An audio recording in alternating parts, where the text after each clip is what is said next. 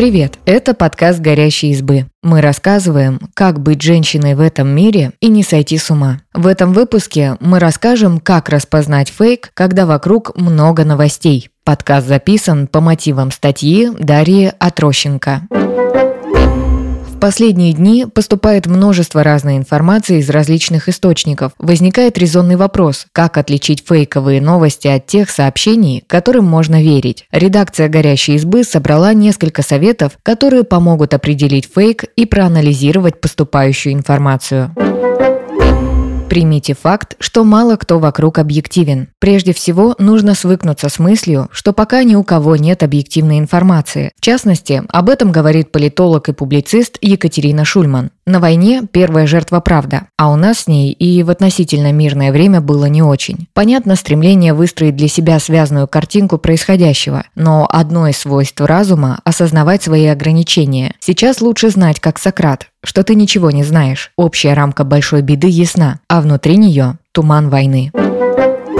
Читайте не только заголовок, но и сам текст. Бывает, что СМИ прибегают к кликбейтным заголовкам, не отражающим суть самой новости. Они могут быть преувеличенными или даже абсурдными.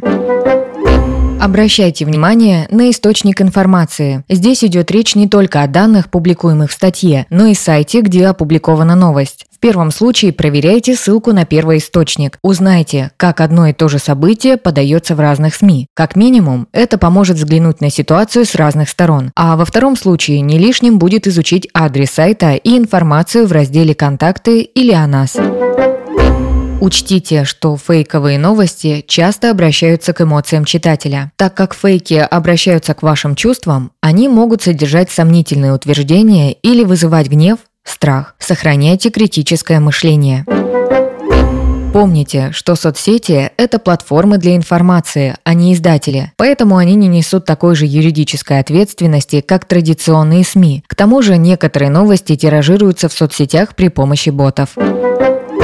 Наличие фото и видео не всегда говорит о достоверности информации. Во-первых, существует Photoshop и дипфейки, а во-вторых, проверить, где именно и когда они были сделаны, не всегда удается. Но проверить подлинность фотографии можно, например, через поиск изображений в Google. С его помощью можно узнать, откуда снимок был взят и был ли он изменен. В заключение хотим поделиться еще одним советом от Екатерины Шульман. Не принимайте решения из точки паники, оно всегда будет неверным. Счастлив, имеющий неотменяемые обязанности, а таковые есть у каждого взрослого. Если вы считаете свою работу полезной для людей, не бросайте ее. Прежняя жизнь отошла, наступает новая. Она беднее, опаснее и ограниченней, но это не причина менять свои принципы. Добро и зло не меняются местами от перемены наших личных обстоятельств.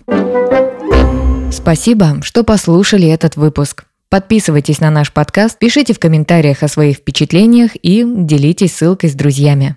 Пока!